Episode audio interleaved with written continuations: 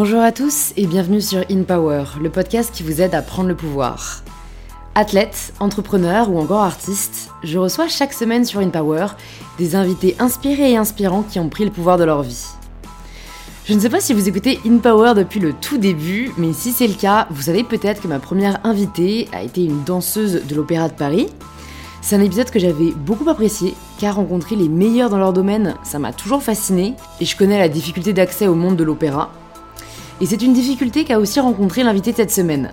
À 16 ans, Julie Granger se rêve ballerine, mais elle est arrivée trop tard dans le monde de la danse pour intégrer l'opéra. Rigueur, discipline et motivation sont des qualités que développe Julie grâce à la pratique de la danse, mais elle développe aussi une très faible image d'elle-même, de son corps, ce qui l'a conduit aux troubles alimentaires jusqu'à se retrouver à l'hôpital. À la recherche de renouveau, Julie s'envole vers les États-Unis où elle intègre le prestigieux Boston Ballet, où elle évolue jusqu'à une prise de conscience ultime. Elle ne veut pas de la vie qui va avec la danse classique. Mais comment se réinventer quand tout ce à quoi l'on a rêvé toute sa vie, c'est de danser? Comment se faire une place dans un pays qui n'est pas le sien? Ce sont les défis auxquels Julie va faire face, et elle n'est pas au bout de ses peines. Blessures, ruptures et burn-out vont toquer à sa porte, alors qu'elle est au sommet de sa carrière à New York. C'est ce que Julie nous partage dans cet épisode, mais juste avant de commencer, si vous appréciez In Power, pensez à laisser 5 étoiles et un petit mot sur Apple Podcast si vous appréciez l'écouter. Ça ne prend que quelques secondes et ça fait vraiment la différence. Et je suis ravie de vous inviter à rejoindre ma conversation avec Julie Granger. Bonjour Julie. Bonjour Loïs. Bienvenue sur In Power. Je suis ravie de t'accueillir euh, au micro euh, et puis je suis ravie de, de de te présenter peut-être aux personnes qui ne connaissent pas encore. La première question que je pose à tous mes invités, c'est de se présenter de la façon dont ils le souhaitent. Oula, alors, euh, donc je m'appelle Julie Granger, euh, je suis ancienne danseuse classique. Euh, j'ai fondé The Studio Paris, qui était le premier studio de type new-yorkais euh, à Paris. Je suis une euh, passionnée euh, du fitness. J'adore mon travail et j'espère essayer de communiquer ma passion et un peu cet esprit good vibe avec moi. Hyper cool. C'est la, première question que je me suis posée moi en, regardant un peu ce que tu faisais. C'est donc j'ai vu que tu étais française. Alors là en, off tu me dis que tu es franco-américaine donc tu vas un peu nous, nous raconter ça. Mais c'est vrai que c'est je sais pas si tu as grandi dans le système scolaire français, mais en tout cas, il y a, euh, c'est assez rare de se dire on va se consacrer à la à l'activité, j'allais dire ouais, au sport en tout cas qu'on fait quand on est euh, enfant. Qu'est-ce qui a fait que toi tu t'es dit euh, je veux aller jusqu'au bout? Alors, c'est incroyable que tu me poses cette question parce que j'ai grandi dans le système scolaire français. Je suis partie à 18 ans, donc pile après le bac. Euh, et en effet, en fait, moi, je voulais absolument danser. Et euh, bon, j'avoue que je suis dans une famille où ma maman m'avait mise à la danse, mon papa voulait pas trop que je danse, tu veux. Euh, donc, il m'en a un petit peu empêché jusqu'à toute mon adolescence, mm. mon adolescence, où j'ai un petit peu fait ma crise et j'ai dit non, mais moi, je veux danser, en fait. Donc, et mes profs de danse disaient faut que Julie absolument danse, faut qu'elle aille au conservatoire, faut qu'elle. Et mes profs de l'école, tu vois, disaient mais non, ça va être du gâchis. Julie, c'est la première de la classe, elle peut pas faire ça, tu vois. Donc, je me battais contre mon prof de maths qui disait que ça allait être du gâchis si je faisais de la danse, qui donc ça allait dans le sens de mon père. tu vois, c'est. C'est terrible le terme gâchis, quoi. tu vois, je me rappellerai toujours de ma prof de maths de cinquième qui a dit non, ce serait du gâchis. Et c'est vrai que ça a été une grosse bataille pour moi de vouloir danser. Et c'est pour ça aussi que je suis partie à 18 ans euh, aux États-Unis où là, on voyait les choses pas du tout de cette manière en fait. C'est si on a un talent dans quelque chose, hmm. euh, on l'exploite et c'est ça qui est beau. Et là où j'avais un peu une espèce de c'était pas une honte, mais c'était euh, oui, je vais avoir une vie de, d'artiste, tu sais, comme si ça valait rien, alors que j'aurais pu faire école de commerce. Tu sais, c'était toujours ça. C'est oh, tu aurais pu faire école de commerce, mais tu vas être danseuse au secours. C'était un drame. Et, arrivé aux États-Unis, c'est vrai que les enfants qui ont un, un talent ou une, des capacités dans quelque chose. Au contraire, leurs parents sont hyper fiers. C'est vrai, on les, valorise, on les valorise. Et la preuve, tu peux avoir des bourses euh, assez facilement, entre gros guillemets, mais si tu es doué, euh, pour entrer dans des super universités. La preuve est que c'est pas juste académique, quoi. En fait, c'est on valorise le talent sous toutes ses formes. C'est ça. Et donc ensuite, plus tard, quand j'ai travaillé, donc là d'avoir eu tout ce background, en fait, euh, j'avais fait j'ai fait un entretien pour un pour un stage qui était dans une organisation, un grand euh, théâtre qui s'occupe de la danse, etc si tu veux, ça m'a vachement aidé quand les Américains voient. En fait, tu peux avoir n'importe quel travail. En fait, s'ils voient que tu étais danseuse professionnelle, ils se disent Attends, la fille, elle est disciplinée, elle est indépendante. Et en fait, ils n'ont pas hmm. ce système. T'as fait quoi? T'as fait Très élitiste. pas du tout ça. C'est pas, pas élitiste dans ce sens-là, parce que pour eux, ils se disent attends, quelqu'un qui est athlète de haut niveau, en fait, il a tout ce que moi je recherche dans mon employé pour euh, faire telle chose ou telle chose. Ils sont beaucoup moins dans, euh, si tu veux, le CV. Mhm. D'ailleurs, je crois jamais avoir eu de CV, tu vois. Ils sont beaucoup moins dans le CV et qu'est-ce que tu as fait, mais beaucoup plus dans le. Euh, enfin, si, ce que tu as fait, mais ça n'est pas obligé d'être traditionnel et suivre un code. du moins que c'est intéressant, tu peux attiser leur curiosité. Et cet entretien d'embauche, par exemple, qui n'est qu'un exemple, c'était pour travailler, si tu veux, un travail. Et c'était en fait, bah, on m'a posé des questions sur mon parcours de danseuse, tu vois. Mmh, mais c'est beaucoup plus sur la personnalité de la personne que sur son, papier et, un peu l'accumulation de, notes ou de diplômes qu'il peut avoir. Quoi. Exactement. Et alors, comment tu tombes juste déjà dans, la marmite de la danse, entre guillemets, parce que c'est on, est peut-être beaucoup, tu vois, des personnes qui nous écoutent à avoir fait de la danse, de la danse classique quand on était enfant, mais de là à continuer ensuite, tu vois, même ne serait-ce que euh, ado, euh, mm. C'est déjà assez rare, surtout que tu le faisais à un certain niveau, donc ça demande pas mal de sacrifices. Qu'est-ce qui, comment a été ta première rencontre avec la danse classique? Alors la première rencontre avec la danse, tu veux, quand je vois des vidéos, c'est pas, euh, je suis arrivée et je dansais mieux que tout, tu vois, c'était vraiment quand je vois ces vidéos de quand j'étais petite, c'est vraiment donc c'est ma maman qui m'y a mis, parce que ma, mère danse encore en fait, donc euh, voilà. Donc elle part comme ça, avec la même prof qu'elle avait elle depuis qu'elle était petite, qui était vraiment une prof extraordinaire. Et j'ai commencé comme ça, à 7 ans. T'étais où juste, du coup? J'étais dans un vraiment. Euh, en Seine-et-Marne. Donc, dans tu vois, un petit cours d'une petite ville, une fois par semaine, on allait, euh, etc. Puis de 7 à 11 ans, j'ai fait comme ça. Et à 11 ans, j'ai commencé à. Euh, on a commencé à me voir un peu des, des comment on dit des abilities ouais des capacités des, compétences ça des, voilà un peu plus et tu vois je, les chorégraphies j'arrivais à les comprendre un peu plus rapidement ou tu vois ce genre de petits trucs qui mhm.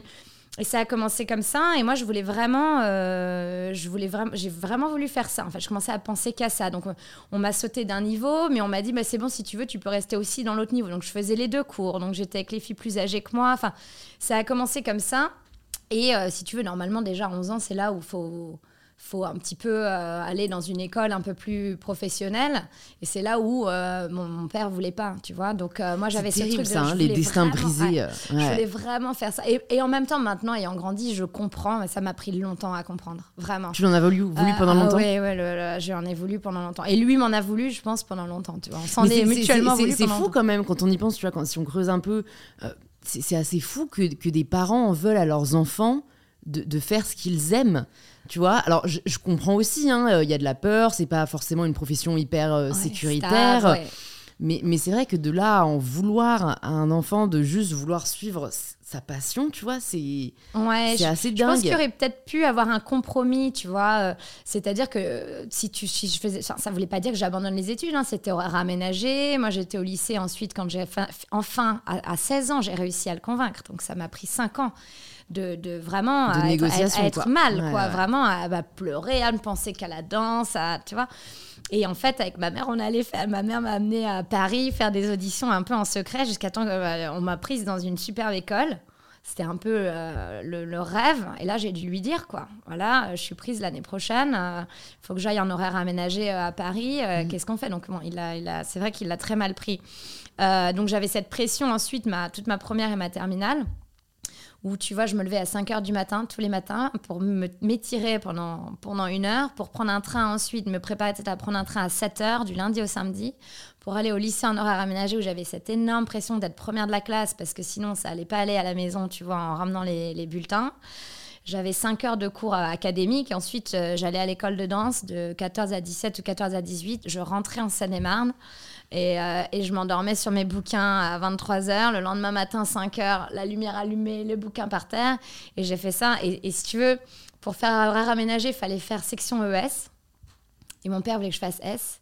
Et donc, toute ma première, j'ai fait les deux sections en même temps. C'est-à-dire que je suis allée à l'école en, en, première ES euh, au lycée à Paris avec 3 heures de transport par jour, quand même, 4 heures ou 5 heures de danse par jour. Et en même temps, par le CNED, c'était le système euh, avant le en ligne, par lettre, quoi, par courrier, je faisais la section S. Et le but, était de passer le bac S et ES. Alors, j'ai réussi à faire ça pendant un an. C'était euh, tu sais comment tu veux c'est déjà trop pour une personne de faire qu'un seul des trucs. En plus j'avais la danse enfin bon donc euh, finalement j'ai pas j'ai pas passé les deux bacs j'ai passé que l'ES mais c'est vrai que j'avais cette euh, cette pression là que ES que ES ouais, à la fin c'était pas tenable. Enfin, je sais même pas quelle est cette idée non c'est sûr. Alors là passer deux bacs en même temps deux bacs en même temps alors que tu passes ta vie dans les transports tu as déjà deux vies en parallèle quoi deux vies ouais t'es danseuse. Et tu as tous mes tous mes amis de ma ville euh, il m'appelait le samedi soir, Juju, on va sur Paname. Et moi, je venais de rentrer 19h de mon cours particulier du samedi qui durait deux heures sur pointe les pieds en sang. Et j'ai dit non mais moi, euh, désolé les mecs, mais je, reste là. Quoi. Ma, mm. ma, semaine, elle commence le lundi à 5h, elle vient de finir, on est samedi 19h. Donc moi, mon adolescence a été hyper difficile. Et ça n'a pas été... Enfin si, du coup tu le dis, ça a été difficile, mais je veux dire, c'est ce que je trouve aussi extrêmement difficile, c'est que tu n'avais pas de point de comparaison. Euh, je trouve que c'est difficile quand on est ado et où on cherche en fait un peu à s'intégrer, à se conformer à. En fait, toi, tu devais être différente. Et, et, et, c'est enfin tu vois c'est très dur de tenir en, affirmant cette différence alors que tu peux pas tout de suite voir les résultats de tes efforts quoi c'est drôle que tu dis ça parce que c'est vrai que c'est exactement ça en fait c'est que déjà, tu n'as pas de, point de comparaison, puis tu n'as pas de garantie. Donc, je ne sais pas, maintenant, quand je cherche, je me dis, je suis hyper fière, je dois dire, de, ma petite version ado, parce que je comprends pas. Euh, parce que si tu veux, moi, l'école, pour moi, c'était facile. J'avais mon, j'étais dans ma ville, j'étais tranquille, j'avais mes copains. Et je me suis retrouvée à, euh, à, vraiment, dans, mon lycée, en horaire aménagé, on était 8 dans ma classe. Et puis, on venait le matin, on n'avait pas de récré, c'était parce qu'il fallait faire le programme en 4-5 heures par jour pour partir à la danse, qui est un monde absolument, tu vois, où tout le monde te tire. Enfin, on essaye de. de ouais. toujours, euh, la rigueur, la discipline. On est, on est, puis on est copines, mais pas vraiment, tu vois, euh, parce qu'à la fin de l'année, qui c'est qui va avoir le rôle? Donc, t'es copines jusqu'à temps que. etc. Enfin, bref. Et donc. Euh, j'avais en effet j'ai pas d'exemple dans ma famille ou dans j'avais pas d'exemple dans mes amis. Euh, moi j'étais partie quoi. J'ai un peu laissé mes amis derrière de ma ville qui eux continuaient à et puis dans ma vie de danse et parisienne si tu veux moi j'étais vraiment focus boulot quoi. C'était euh, j'étais là que pour la danse. Et c'est beau cette rigueur euh, si jeune. Ouais c'est assez je, dois avouer que c'est je, pourrais jamais le refaire. Hmm. Ce que ça m'a demandé, je comprends pas. Parce que tu imagines bien qu'en plus, évidemment, malheureusement, il y a cette, en plus, c'est tout ça sans jamais rien manger, sans, tu sais, le truc. Alors, ça, parlons-en. Parlons-en parce que c'est un sujet qui me tient à cœur. Et, bon, toi, t'es.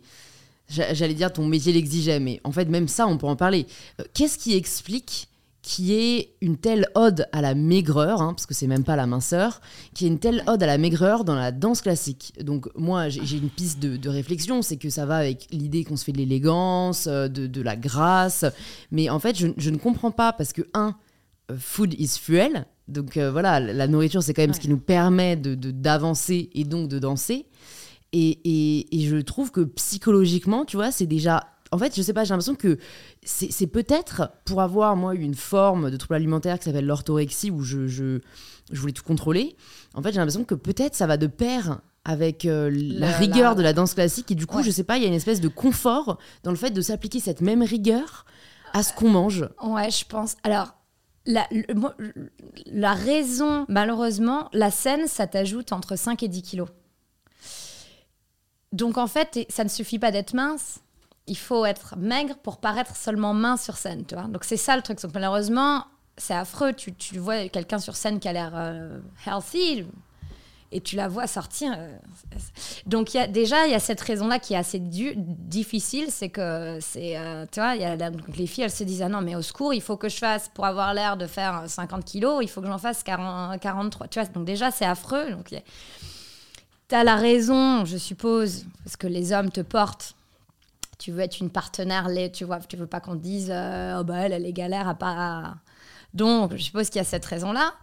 Euh, il y a la raison du look sur scène. Et après, en effet, par contre, il y a un moment où tu peux plus t'arrêter. C'est quand tu deviens. Euh, moi, je me suis jamais. on était tout anorexiques. Moi, je me suis jamais fait vomir, mais je ne mangeais rien. Et il y a un truc bizarre, c'est que tous les matins, comme j'arrivais gare de Lyon le matin, j'étais affamée, tu vois. J'étais vraiment affamée. Euh, tout le temps, en fait. Et je mentais à mes parents. Je disais que j'avais mangé, tu vois. je disais, le soir, je rentrais, je disais, ah non, mais maman, désolée, mais à la à la cantine, j'ai mangé des frites. Mes parents me payaient la cantine, je n'y allais pas. Je ne savais pas à quoi ressemblait la cantine de mon lycée, parce que simplement, je skippais le lunch et j'allais à mes répètes sans manger, tu vois. et le soir, je rentrais. du coup? mais je mangeais pas. Mais c'est impossible. mais, bah non, mais il faut pas le dire. Enfin non. Mais si si, parlons-en ah parce que toi non mais, pas, non, mais en fait il faut. Fière, mais non mais attends, c'est pas ta faute. Que, je sais pas, je mangeais, une, je mangeais une pomme, tu vois, euh, le midi quoi. Et je rentrais le soir en disant que j'avais trop mangé à midi. Et donc je disais ah, maman s'il te plaît j'ai trop mangé, je mange un yaourt. D'accord. Ouais, donc en fait tu tenais tu en, manges 500 calories alors que tu en dépenses 10 000. Et le matin, tu vois, donc c'est là où tu es, vraiment, c'est un truc de sadomaso. Je, je, je, je, passais devant, tu à la gare, la brioche dorée, je, pour sentir l'odeur des croissants, tout en sachant que j'allais jamais en manger, tu vois, mais c'était donc tu, mangeais par procuration, quoi. Ouais, tu, et je sais pas si je mangeais par procuration ou si je me disais, tu vois, si tu résistes tous les matins cette odeur de croissant et que tu arrives à pas manger, c'est que c'est, tu vois, c'est que tu peux y arriver. C'est. Mais, j'en parle, j'en parle dans, mon livre. J'ai écrit un livre euh, sur les injonctions faites aux femmes. Et en fait, euh, c'est notamment euh, dans un livre. Je remettrai le nom en barre de description parce que je sais, je, je sais que c'est en anglais, mais en français, je sais plus ce que c'est le titre. Mais en gros, cette femme, Suzanne, explique que c'est pas tant la minceur en elle-même qu'on loue chez les femmes, c'est plutôt l'obéissance et la rigueur à se plier leur aux règles. Leur capacité à se contrôler. Leur, leur, capacité à, à, à, ne pas craquer. En fait, c'est plutôt ça qui va être salué, qui va être valorisé. Je suis assez d'accord. Et c'est assez dingue quand on y pense. Mais tu sais, on, on, se le dit, genre, ah bravo, euh, euh, t'as pas, pas craqué, t'as résisté à la tentation, quoi. Exactement. Par exemple, moi, je, je, euh, je mange beaucoup.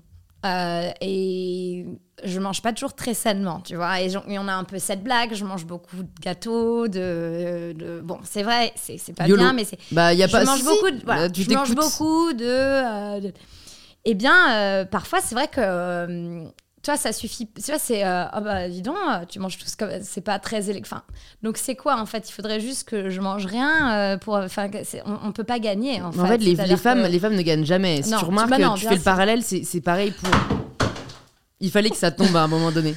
voilà, ce sont mes affiches, les amis. On veut du vrai. Non, mais c'est vrai que si on fait le parallèle, en fait, euh, les femmes ne peuvent jamais gagner. C'est pareil avec ta tenue, tu vois. Tu vas toujours être trop ou pas assez.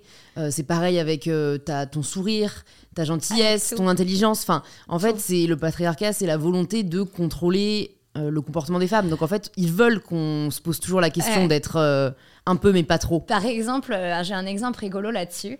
C'est que parfois je joue un peu, comme j'ai beaucoup aussi des, tu vois, comme toi, d'observation, de choses sur euh, donc parfois, j'essaye un peu de, dire aux hommes, bon, euh, quand même, vous abusez sur beaucoup de sujets. Donc tout de suite, je suis un petit peu snob, tu vois, ou un peu euh, parce que j'ai des règles, tu vois, avec eux, quoi. mais en même temps, l'autre fois, mais en même temps, je suis assez naturelle. Donc l'autre fois, parfois on me dit snob, je sais pas si c'est snob ou coincé, ou tu vois ce genre de truc, oh là là, dis donc, tu fais que critiquer les hommes, etc.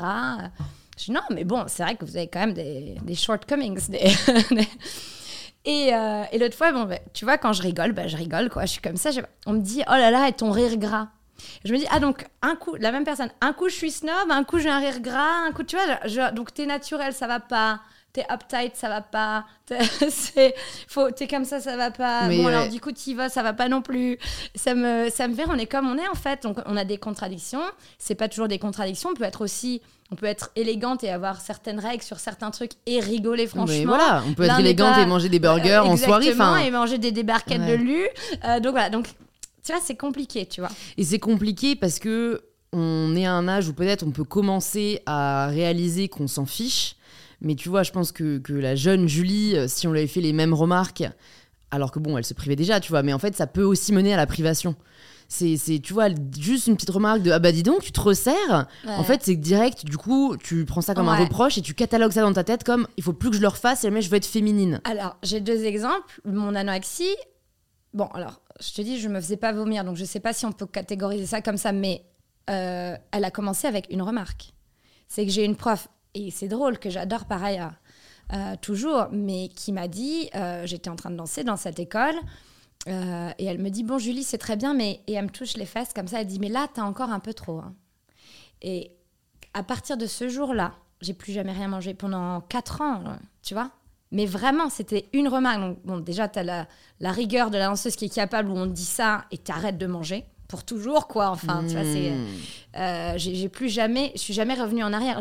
Pendant 4 ans, je n'ai jamais craqué. Pas une seule fois. C'est les gâteaux d'anniversaire, bah, ah bah, amusez-vous bien, tout le monde. Tu vois, je n'ai jamais rien mangé en fait pendant 4 ans. Tu vois, je mangeais. et, quand, est-ce que tu t'es rendu compte que tu étais tombée euh, dans un extrême ou qu'il était temps de recommencer à manger? Alors, je m'en Enfin, en fait, tu t'en rends compte, mais tu t'en fiches, puisque le, ce que tu essayes de, En fait, j'ai fini quand même à l'hôpital et tout. Hein, ah bah, bah raconte-nous ça. bah, c'est-à-dire que j'avais plus, tu vois, j'étais adolescente, j'avais plus mes règles, j'avais plus. Je fais 1m72, je, ferais, je faisais 44 euh, ah kilos, tu vois. Mais, mais c'était juste. Bon, je mangeais pas. Et, euh, et au bout d'un moment, mes parents, j'avais beau leur mentir, au bout d'un moment, ça commence à se voir. Donc les pauvres, ils étaient complètement en panique. Ma mère, la pauvre, elle savait plus quoi faire. Enfin, c'était, ils essayaient de me forcer de tu vois, non, qu'est-ce que tu veux, tu peux pas me forcer à manger, donc c'est horrible. Puis toi, tu es un ado, donc tu es une sale gamine, quoi, en gros. Donc en plus, tu as, les deux. Euh, tu vois, euh, moi maintenant, je me mettrais euh, des baffes hein, à moi-même, tu vois. Mais c'est ça qui est difficile avec les troubles alimentaires, en fait, c'est que tu, tu sais pas comment faire, en fait. C'était les pauvres, des. Enfin. Et donc j'ai fini quand même chez un une spécialiste qui m'a dit droit dans les yeux, écoutez mademoiselle, c'est très simple, si vous continuez, vous ne pourrez pas avoir d'enfant en fait un jour. Et moi, je me rappelle avec ma maman à droite, là, de lui dire euh, Non, mais je m'en fiche. Et ma mère qui, avait les larmes aux yeux, tu vois. Et maintenant, quand je revois cette scène, j'ai un peu honte de moi. Euh, j'ai envie de me secouer, j'ai envie de m'excuser à ma pauvre mère qui savait plus quoi faire, tu vois. Et c'est euh, donc tu vas loin dans ton donc tu le sais, mais euh, c'est pas ta priorité en fait quoi t'es es vraiment en fait c'est là où je trouve que la passion mais je sais pas s'il y a d'autres domaines qui le qui l'incarnent aussi loin que la danse c'est qu'en fait la passion tourne à l'obsession Ouais, ah bah oui. Et, et, en fait, je trouve ça. Aujourd'hui, tu vois, il euh, y, y, a pas mal d'entrepreneurs notamment qui valorisent l'obsession. Moi, je la valoriserai jamais parce que je sais que ça aliène.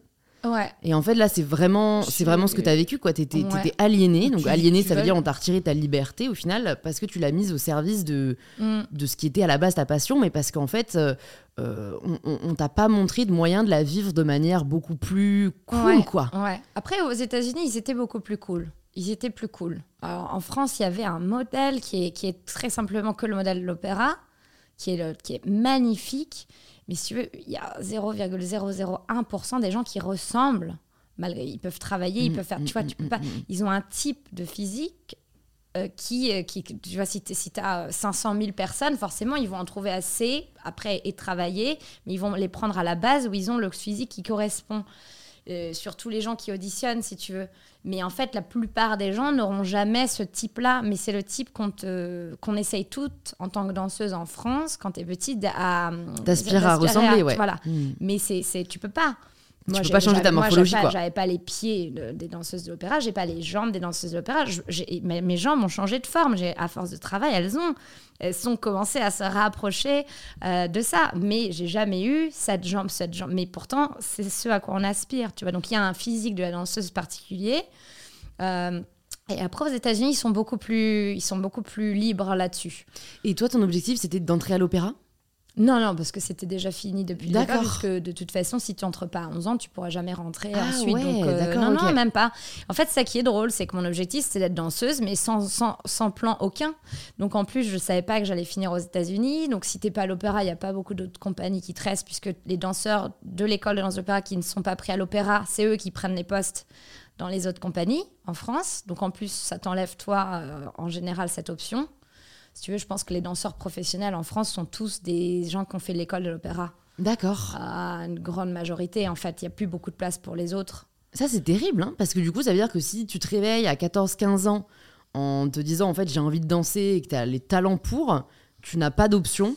Bah, c'est C'est très limité. Euh, parce que ce, tu vois, j'en sais pas, je, dis n'importe quoi. Si dans l'école de l'opéra, ils sont 15 et qu'à la fin, ils en prennent que 2, tu en as 13 dans le, dans le circuit qui vont essayer d'avoir les, les, peu de jobs à pourvoir cette année-là, dans, je sais pas, au ballet à Toulouse, à, à Marseille, à Bordeaux et tous les autres des autres écoles. Tu vois, on est beaucoup plus à se former Donc en plus, j'avais, c'est ça qui est drôle, c'est cette, euh, ce tunnel de je vais faire ça, je vais tout donner, je vais tout mettre là-dedans, sans avoir ne serait-ce que ni une garantie, mais même pas, même pas de plan en fait, bizarrement. Donc tu ouais, c'était c'était un fantasme euh, presque je vais faire ça et... un modèle.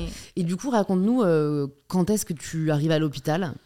Alors bah, justement, en fait, après tout ça, j'étais tellement anémiée, tu vois, euh, que j'ai fini à faire. Je, me rappelle, ils m'ont ils m'ont fait des, des, analyses de sang qui n'en finissaient pas en fait qui n'en finissait pas, euh, machin, vous n'avez plus de ci, vous n'avez plus de ça, vous n'avez plus de ça. Et ça, en fait, je ne sais pas si c'était un wake, si c'était censé me faire peur, enfin, je sais pas. Et en tout cas, je suis sortie euh. Ils m'ont enlevé des tubes et des tubes. Et, euh, et, je suis allée en répète. Bon, après, je me suis un peu. J'étais pas très à l'aise dans ma répète. Déjà, déjà que t'avais pas blanche. de. tu vois. Euh, et ça, c'est tes parents qui t'avaient dit écoute, maintenant tu vas aller faire des je analyses sais pas, ma mère est venue, je crois que c'est la docteur, le docteur, c'est docteur qui, m'a, qui était endocrinologue, je crois, parce que j'avais plus mes règles, donc on savait mm. plus. Enfin bon, bref, tu vois, tout un. Moi, et c'est bizarre parce que d'un côté, je m'en rappelle plus trop non plus. Hein. Tu l'as occulté. Ouais, ouais, ouais. Mm. Donc euh, je sais qu'il y a eu cet épisode. Et en fait, j'ai arrêté tout simplement comme, comme quoi euh, Je suis tombée amoureuse à 19 ans d'un danseur et en fait, il m'a jamais rien dit. Mais euh, donc, nos premiers dates, c'était. Il m'a invité au resto, mais moi, je mangeais pas, tu vois. Et puis, je sais pas, sans, il m'a jamais rien dit. Je me suis mise à manger, mais sans, tu vois, je peux pas te dire, oh, c'est bon, j'ai décidé de m'en J'étais trop heureuse d'être amoureuse, tu vois. D'accord. Et donc, on alors en plus, on, mangeait bien, quoi. Hmm. Tu vois. Donc, euh, ce qui n'a pas, tu vois, ça n'a pas changé en plus, si tu veux, par rapport aux efforts que je faisais ok, j'ai pris 3 euh, kilos, mais en fait, euh, ma vie, par contre, euh, c'était pas du tout la même. Quand entre rien manger et manger plus ou moins ce que tu veux, si tu prends 3 kilos dans le mix, je pense que ça vaut la peine. Mm, totalement. Et puis, en fait, de, manière générale, c'est juste ne pas se restreindre. Et au final, c'est un peu le comportement qu'ont beaucoup d'hommes. Donc, en fait, c'est très féminin de contrôler son poids et de contrôler ce qu'on mange. Ah oui, oui. Donc bah, euh, voilà, hein. on, nous a persuadé que c'est parce que on n'a pas le même métabolisme. Ok, mais c'est surtout parce qu'il y a la diet culture qui est extrêmement forte en, plus, chez les femmes. C'est vrai que quand, surtout quand on vieillit, les hommes, euh, ils prennent aussi quoi. Et puis je pense qu'ils voilà, hein, ouais, ouais, ils se posent pas trop de questions. Ils se posent pas trop de questions, exactement, parce qu'on les, parce qu'ils sont pas euh, éduqués à s'en poser autant en fait. Ouais, non, mais ça, et t'as réussi euh, à te défaire, tu vois, au-delà des troubles alimentaires où du coup t'en es sorti, t'as réussi à te défaire? Parce que j'ai l'impression que, enfin, déjà que c'est très dur en tant que femme de sortir de, de, alors vraiment une expression que je déteste, c'est faire attention. C'est comme si la bouffe allait te sauter dessus, quoi. euh, déjà, attention, j'arrive. Déjà que c'est dur de se défaire totalement de ça. Quand tu as eu euh, vraiment une éducation et, une profession, enfin, où le corps, oui, est ton outil de travail et où tu, tu vis, tu vois, dans un système où euh, tu es poussé à toujours justement faire attention, tu as réussi un jour à dépasser ça? J'ai hein. cru que toute ma vie, j'étais vraiment euh, parce que ça m'a, si, si, ça m'a tout poursuivi et gâché la vie longtemps après, même quand, euh, tu vois, euh, ça m'a, vraiment poursuivi. Et je dirais bizarrement depuis quand j'ai ouvert le studio à Paris, quand je suis devenue vraiment entrepreneur, avec fière d'avoir un et que j'ai eu assez de choses si tu veux, dans mon, dans mon sac à dos de choses que je m'étais prouvé à moi-même et que j'avais faites, que j'avais accomplies je me suis dit, en fait, Julie, là, et en plus, tu voudrais. Euh, euh, et en fait, je me suis lâché la grappe à partir de ce moment-là. Je pense que ça fait à peu près deux ans. Euh, mais il y a des relapses. Jamais dans. tu vois, encore une fois, je fais vraiment pas attention, comme tu dis. Donc, il n'y a pas de relapse de mon côté, tu vois, et je, et je mange beaucoup. Donc, mais c'est parce que je mange beaucoup, je peux être au resto et on me dit, bah dis donc, où est-ce que tu mets tout ça? Et en fait, à chaque fois, ben, moi, étant ancienne anorexique, quand on me dit ça, par exemple, à un moment, si on m'avait dit ça il y, a, euh, il y a cinq ans, ça aurait suffi pour que je ne mange plus pendant trois mois, tu vois. Parce qu'on dit, on est en train de me dire que je mange beaucoup. Même si on est en train de me dire que je suis mince, on est quand même en train de juger que je, que je mange une grosse portion. Et t'as pas envie d'être la fille qui mange des grosses portions. Ouais, et donc, bah, ah mince, ça, je mange trop. Ah, donc en fait, attention, faut que, faut que tu vois. Donc c'est vrai. Et, c'est compliqué parce que ça, une, petite réflexion comme ça, il y, a, un moment, ça m'aurait vraiment, oui, ça m'aurait vraiment affecté. Maintenant, j'avoue que ça m'énerve encore un peu, en fait. Euh, ou quand euh, je viens et on me dit ah bah t'es mieux comme ça parce que j'ai un peu grossi tu vois dans les deux sens ça, ça m'énerve en fait dans les deux sens arrêtez de juger le poids des gens en ouais donc hein. tu vois des fois je me lâche la grappe euh, et on me dit ah bah là t'es mieux quand même l'autre fois t'étais trop mec mais en fait je ne regardais pas c'est affreux cette sensation qu'on voit tout tu vois, donc euh, et d'être évalué en plus par rapport à ça. Et qu'on se permet dans un sens ou dans l'autre. Bah, c'est vrai quand on me dit t'es mieux, ah t'as pris un peu, t'es mieux. Si tu vois, ça me dérange, tu vois. Hmm. Donc euh, si, je peux, mais je vais pas aller dans les extrêmes du tout. Oui, oui, oui, c'est un, c'est un reste de, ah, de, ça va juste m'énerver. je comprends. voilà. et, et, comment quand même, est-ce que juste, euh, c'est déjà pas mal, hein, mais c'est vraiment le fait d'être en relation avec quelqu'un qui, qui t'a permis de, de de sortir de troubles alimentaires, est-ce qu'il y a d'autres outils ou, je sais pas, euh, réflexions qui t'ont aidé au fur et à mesure à, ne pas retomber? Alors, dans mon cas, non. Mais, euh, enfin, je pense pas. Mais après, ça veut pas dire que c'est que ça. Hein. Euh, mais là, c'était vraiment, je sais pas, quelqu'un d'extraordinaire, d'attentionné, de euh, tu vois, comme tu as envie qu'un homme soit, quoi. Un, mm, mm, homme mm, qui, est, voilà, qui est bien dans sa peau, lui, qui n'a pas, qui a pas peur de toi, qui n'a pas besoin de t'écraser, qui n'a pas besoin de te maintenir dans un, dans un état de, de petites choses fragiles. Donc, qui te, qui te met assez en confiance pour qu'en fait, tu te dises, mais en fait, même si j'étais pas comme ça, il m'aimerait quand même. Parce que tu as aussi ce truc-là, parce que dans la danse, si t'es pas maigre, on, on, on, va te dire que tu, ça va pas. Donc, tu as ce truc je suis mieux quand je suis maigre, tu vois. T'as pas envie que tes collègues te disent Ah ben dis donc, t'avais regardé, Julie, elle a pris un peu, tu vois. Donc t'as ce truc de plus t'es maigre, mieux c'est. C'est un peu la classe d'être la plus maigre de la classe, tu vois. C'est, mais et c'est là où, pareil, j'en parle dans mon livre, mais les, les, personnes euh, qui disent que hum, ils vont émettre des jugements sur les personnes grosses, c'est un souci pour, c'est par souci pour leur santé. C'est faux. C'est faux parce qu'on ne vous entend pas hein, pour les maigres et pour les danseuses pour les danseuses qui sont maigres. Bah, donc si c'était vraiment une question de santé, hein. en fait, euh, enfin et, donc ça vraiment, enfin après c'est j'allais dire hypocrite, c'est sociétal, hein, mais donc juste un petit wake up call pour peut-être certaines personnes qui nous écoutent et c'est sans jugement aucun parce que fut un temps j'étais grossophobe, disons-le, j'étais éduquée euh, dans une culture grossophobe, donc euh, voilà. Mais, euh, mais en fait, c'est maintenant, la enfin, maintenant, en creusant, je me dis, mais en fait, c'est vrai.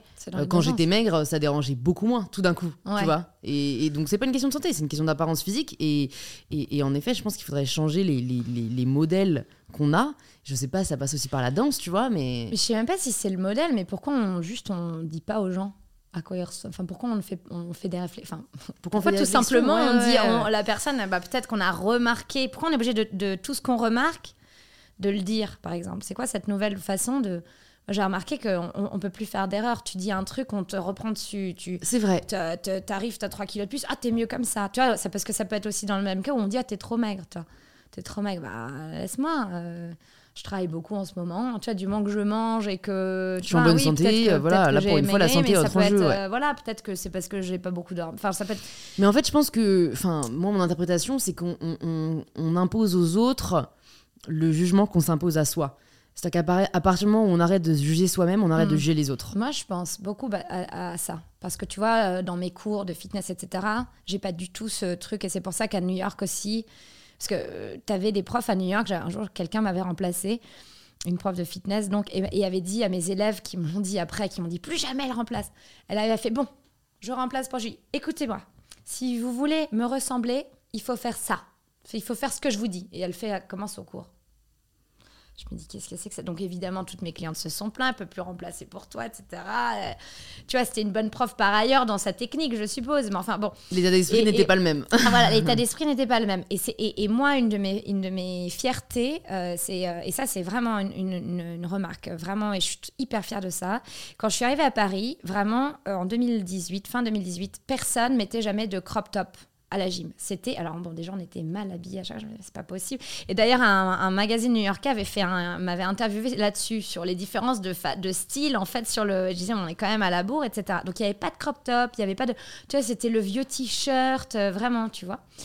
Et euh, moi, dans mes cours, moi, ma tenue, c'est crop top, euh, brassière, brassière voilà, pardon, pardon, brassière, pantalon noir. Ça a toujours été ma tenue, c'est un peu mon uniforme. Et dans, dans, mes cours, les filles ont commencé à se mettre en crop top, mais moi, je l'ai remarqué, mais j'ai pas, j'ai pas pensé. Et t'as des filles qui sont venues me voir, mais après 2-3 ans, elles m'ont dit ça il y a à peu près un an ou deux. Je veux te remercier. Et c'était des filles de toute euh, forme, tu vois parce qu'en fait, j'aurais jamais pensé, ça me serait jamais venu à l'esprit que je pouvais me permettre en fait de mettre une brassière. Et en fait, maintenant, dans, tous les cours dans lesquels je vais, bah maintenant, je mets ma brassière et je me pose pas de questions, etc. Et tu vois, je suis pas taille 32 euh, et euh, etc. Et ça, ça a été vraiment un. Et euh, il y en a une, je me rappellerai toujours, qui m'a dit parce que la, ton comment tu ce que tu pas la vibe dans ton cours, on sait qu'on peut venir comme ça et qu'on a. Alors qu'avant, j'aurais été du genre à mettre derrière, caché. et tu vois, et là, non, on est toutes fières. On peut être devant le miroir, on peut être. Tu vois, et c'était je, pense que c'est dans toute cette carrière pour le moment, j'ai des, des, compliments qui restent, mais ça, c'est un truc super pour moi. C'est qu'on a pu se dire, euh, bah, moi maintenant, euh, grâce à dans tes cours, je savais que je pouvais venir comme ça. Mais ça, ça, a un impact, un impact, réel et, durable en plus. Et quand on te dit ça, c'est énorme en fait. Tu te dis, waouh, c'est fou parce que ça a changé. Sa manière, elle, avant, c'était euh, je mets mon truc, tu vois, je veux pas montrer pourquoi. Ouais, ouais, on cachait, on cachait nos corps, euh, c'est sûr. C'est un message que j'avais souvent aussi, parce que moi j'ai commencé les réseaux sociaux par le fitness. Ouais. Donc c'est marrant, ça nous fait euh, un point commun. Et, euh, et d'ailleurs, je crois que j'ai vu que tu avais été prof à Equinox, non? Oui, oui, oui. Ça a été ma salle, j'ai vécu six mois aux États-Unis. Ah, et donc j'étais à Equinox de Berkeley. Ok. Et, et, c'est vrai que j'avais. Alors, déjà à Paris, moi, Berkeley, je, me mettais. en... California ou Berkeley, California. Et, déjà à l'époque, je me mettais euh, en brassière, mais parce qu'en fait, j'étais déjà assez, euh, assez féministe, et donc en fait, ça me saoulait euh, justement que, que, les femmes s'empêchent d'être en brassière, alors qu'en fait, les mecs en Californie, ils sont torse Enfin, il y a un moment, les gars. Les femmes, je trouve qu'elles s'acceptent plus. Je sais pas comment. Tu vois, c'était bah, bah, parce pas que, bah, parce qu'il y a plus de rôles modèles. Euh, enfin, tu vois, Beyoncé, euh, c'est pas du 34, quoi. Alors qu'en France, euh, les, actrices, les chanteuses, tout ça, ça reste des femmes qui sont mm. quand même vachement dans les standards. Ça commence à changer, mais il y a 5 ans, c'était quand même moins le cas. Mais du coup, en effet, mais je le faisais déjà à Paris avant, mais j'étais en effet une des seules. Et j'avais beaucoup de messages par DM de, filles qui me disaient En fait, j'ose pas, mais parce qu'il y a des hommes. Donc, je sais pas si toi, tes cours, c'était majoritairement féminin. Mais en fait, je pense que si on met que des femmes ensemble, c'est dur, mais elles y arrivent. Mais en fait, dès que tu mets des hommes, parce que moi je faisais euh, de la muscu, tu vois, donc c'était vraiment euh, mélangé. Donc euh, en fait, tu te sens tout de suite, et c'est vrai, hein, tu te sens tout de suite observé, évalué. Et, donc moi j'en fais un peu un combat, tu vois. Je suis un peu en mode, bah, regarde, et alors, je m'en fous, je suis là pour moi, etc. Mais c'est dur, je pense, pour beaucoup d'avoir ce recul et, d'avoir l'impression d'être un peu à j'allais dire à l'étable, mais enfin, tu vois, c'est ah, un peu la foire. Ça me fait rire à chaque fois, enfin, rire et pleurer tout, en, tout à la fois, mais tu sais, dans les salles de sport, il y a des miroirs partout. Ouais. Mais un jour, je vais faire un réel là-dessus. Ah oui, il faut. Le gars qui te regarde, mais mec, t'es là derrière, mais je te vois là. je te vois, je te vois. Et à chaque fois, je me dis, mais sérieux quoi Il y a un miroir là, un là, un là, un là. Tu comprends pas qu'en fait, je te vois en 360 C'est juste à chaque fois. Il faut assez que je leur dise. Je pense qu'il faut qu'on écoutez, messieurs. si vous nous entendez. C'est bien, vous, pouvez regarder de temps en temps, mais on vous voit en fait. Et, Juste que vous sachiez, on Regardez-vous, ce sera déjà pas mal et certainement suffisant.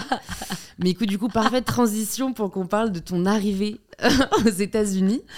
Euh, qu'est-ce qui fait du coup qu'à 18-19 ans, tu te dis en fait, euh, je vais pas rester en France et, je vais partir aux États-Unis?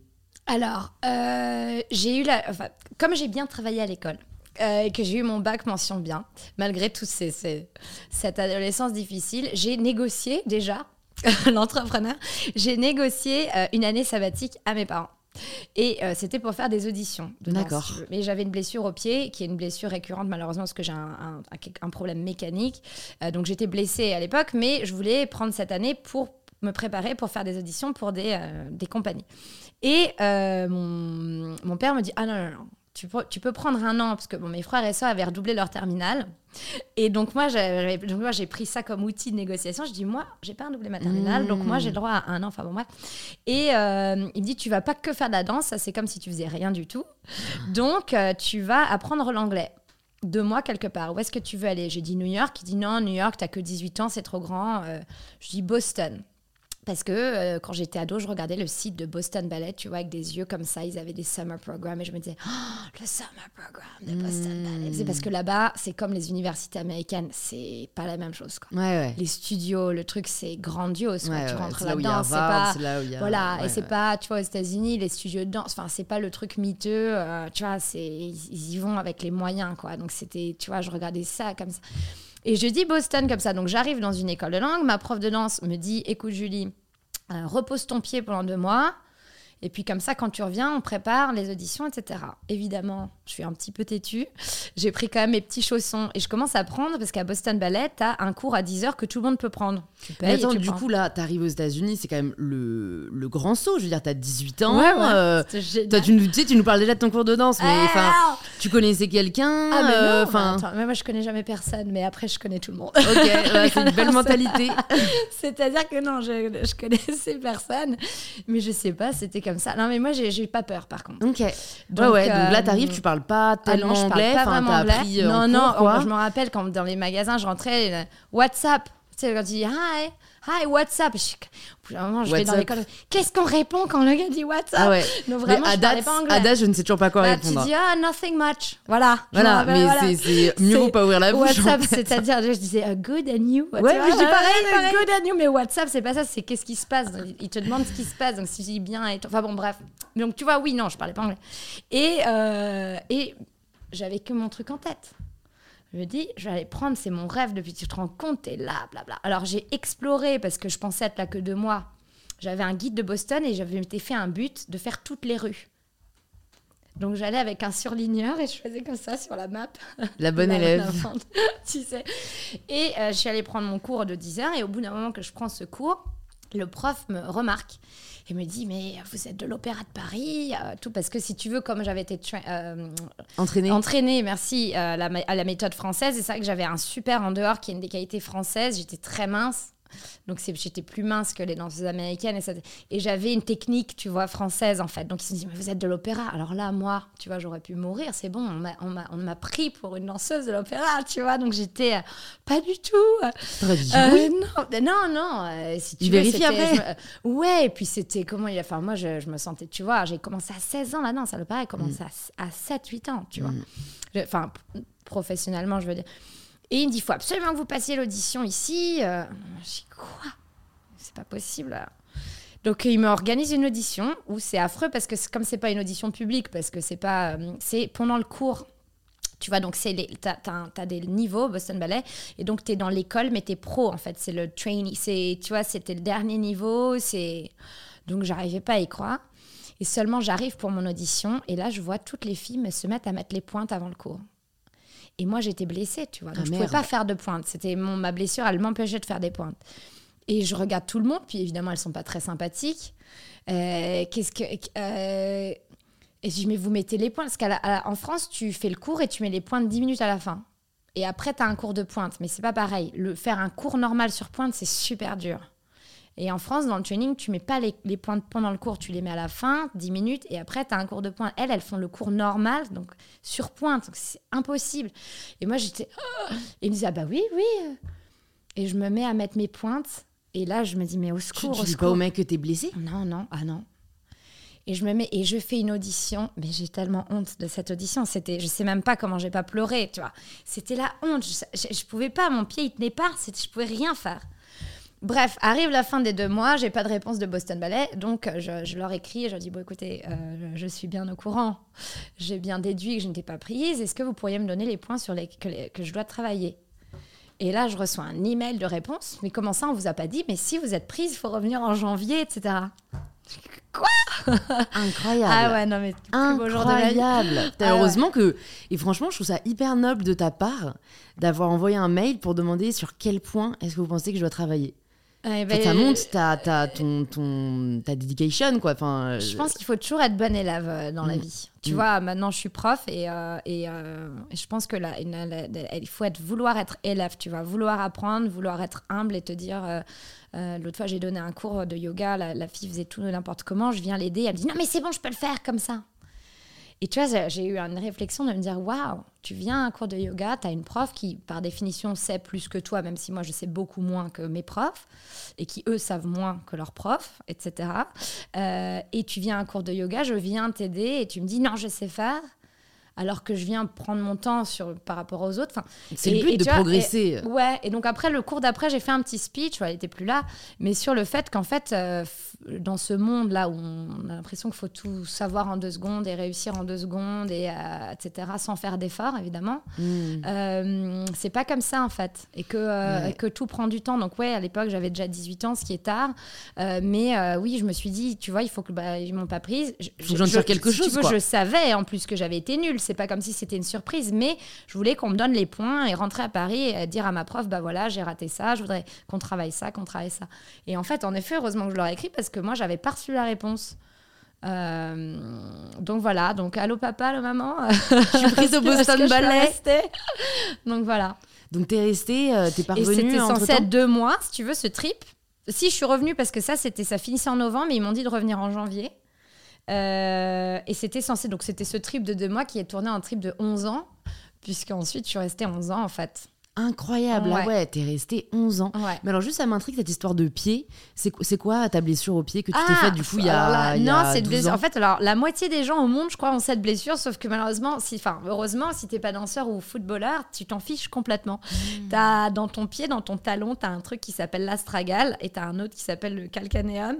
Et ce sont deux os quand tu pointes ton pied, ils sont censés faire comme ça. T'as un tendon qui passe au milieu. Et c'est le tendon qui, est, qui s'appelle le fléchisseur du gros orteil. Et le gros orteil, c'est le seul orteil qui a de la force pour te faire monter sur pointe. Et je crois que j'ai la même chose. Ah. Parce qu'une prof de danse m'avait dit ça à 6-7 ans en mode ouais, tu pourras pas aller loin parce que genre tes, tes, orteils, ça va pas. Ah, c'est très galère si tu veux. Et en fait, normalement, une personne normale, le, les deux os font comme ça quand ils pointent le pied, le fléchisseur il passe entre les deux. Sauf que les gens comme moi, ils ont ça s'appelle le syndrome du carrefour postérieur. Tu as un des os qui est trop long. Mm. Et en fait, chaque fois que tu pointes ton pied, les os, ils tapent. Mais il y a le tendon entre. Ah. Donc en fait, ton tendon, il s'effrite complètement et il a aucune force. Et c'est quand tu pointes. Donc en fait, dès que tu montes sur pointe, ton tendon, il est pincé. Enfin bon, c'est Ok, mais ouais. Donc en gros, la loose. Et ça, c'est pas rédhibitoire pour euh, tes années C'est complètement rédhibitoire. En fait, j'avais des tendinites à répétition quand j'étais ado. Et ensuite, quand au bout d'un moment, c'était euh, une douleur incroyable. Et puis tu continues parce que bon. Et euh, je vais voir un super spécialiste du pied et qui me dit alors en fait, on peut vous opérer faut limer l'ongle, le l'ongle, non, l'os, et euh, pour qu'il y ait de la, de la place. Seulement, c'est 50% de chance que vous alliez complètement mieux après, euh, je sais plus combien de temps de rééducation, ou 50% vous ne pouvez plus jamais danser. Donc moi j'ai dit non. Ah oui, ouais, tu, tu, prends pas le risque. Non, ouais, j'ai pas pris le risque. Et donc du coup, tu as continué... Euh, Avec cette douleur. C'est 11 années. ouais. Et tu l'as pas vécu juste terriblement mal? Enfin, moi vraiment à ta place, je me serais dit, mais quelle injustice tu sais, euh, j'ai l'impression d'après dans plein de domaines tellement d'injustices et en même temps ce sont ces injustices qui font qu'à chaque fois je trouve un et, elles me font une espèce de tu vois j'ai c'est une injustice, euh, surtout avec, j'avais vraiment beaucoup bossé, si tu veux, parce que j'avais dû rattraper mon retard. Tu vois, j'étais en retard, j'ai commencé tard, donc j'ai vraiment, je bossais, je bossais vraiment plus que tout le monde. Je restais le week-end faire des cours particuliers, euh, tu vois. C'est vraiment, euh, j'avais et, et en même temps, maintenant rétrospectivement, j'ai 33 ans. Il m'est arrivé plusieurs, je trouve, grosses injustices, comme il arrive à plein de gens. Hein. et en fait, c'est bizarre, c'est un peu le, le leitmotiv c'est un peu. Euh, parfois, les gens me disent ah, Dis donc, toi, t'as vraiment pas de chance. Et en même temps, c'est drôle parce que si tu vois que ça, tu peux te dire ça, que j'ai pas de chance. Et en même temps, sur des trucs, mais c'est pas de la chance, mais je, je, je, vis des choses tellement extraordinaires. Et donc, j'ai compris que toutes ces injustices, mais c'est que a posteriori que tu peux t'en rendre compte, elles, elles, déboulaient, elles débouchaient, c'est ça, c'est un terme de danse classique, elles débouchaient toujours sur quelque chose d'extraordinaire, mais le problème c'est quand tu es dedans tu le sais pas, Mais tu vois, là, à force, en fait, là, je commence à avoir un pattern où je me dis, OK, c'est ça. Et à chaque fois que je vis un truc difficile, je suis dans le mal, je me dis, c'est, j'ai l'impression que c'est les cartes qui m'ont été données dans ma vie. C'est de vivre un truc euh, vraiment pas cool et un truc ensuite extraordinaire. Et il y a eu des moments où j'ai, tu vois, et en fait, non. Je pense vraiment que c'est ça le c'est alors c'est une manière de voir la vie qui peut-être ne va pas à plein de gens qui disent bah non c'est pas mais moi c'est je pense que ce sont mes cartes et que mes cartes donc ouais c'est hyper injuste. Après il y a eu plein d'autres trucs hyper injustes et, euh, et, en fait à chaque fois je sais pas j'en refais quelque chose d'autre en fait. Et sans ça je suis tellement plus heureuse de faire ce que je fais avec tellement moins de contraintes. J'ai zéro contrainte maintenant. Ça m'a pris longtemps à avoir zéro contrainte. Dans un métier où je peux donner aux autres parce que la danse classique c'est pas c'est pas pour les autres. On te dit que c'est pour les autres. C'est pas pour les autres c'est parce qu'on veut soi être sur scène. C'est pas, c'est pas un amour du public, désolé, hein, mais il faut être un petit peu honnête. C'est pas un amour du public, etc. C'est un amour de la performance. un amour de la euh, performance, de, de la perfection, de comment je peux ressembler, atteindre la perfection. C'est un challenge à soi-même, c'est quelque chose de très solitaire et c'est pas une connexion avec le public. Mm. Le public, il est connecté, il applaudit à la fin. C'est pas je vois ce que tu veux dire. C'est très personnel en fait la danse classique. Et donc euh, et donc maintenant moi où je suis quelqu'un de très je viens d'une famille de, tu vois d'instituteurs et tout ça donner des cours c'est mon j'ai créé une école de danse à 22 ans ensuite à New York tu vois. Je donnais des cours à des petites de 3 ans euh, pendant des années j'ai fait ça et c'est ma vraie passion en fait, c'est cet échange avec les gens. Et je suis tellement plus heureuse comme ça que ce truc était tellement dur parce que c'est tout ce que je voulais et je m'acharnais, tu vois.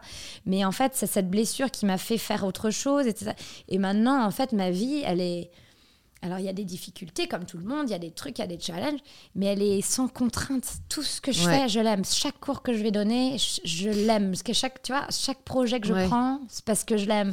Mais est-ce que tu t'épanouissais pas dans la contrainte? Enfin, de ce que tu me décris, tu vois, j'ai l'impression que tu étais quand même euh, euh, tellement rigoureuse que ça te manque pas parfois, euh, tu vois, ce côté arriver à faire ce qu'on te demandait de faire.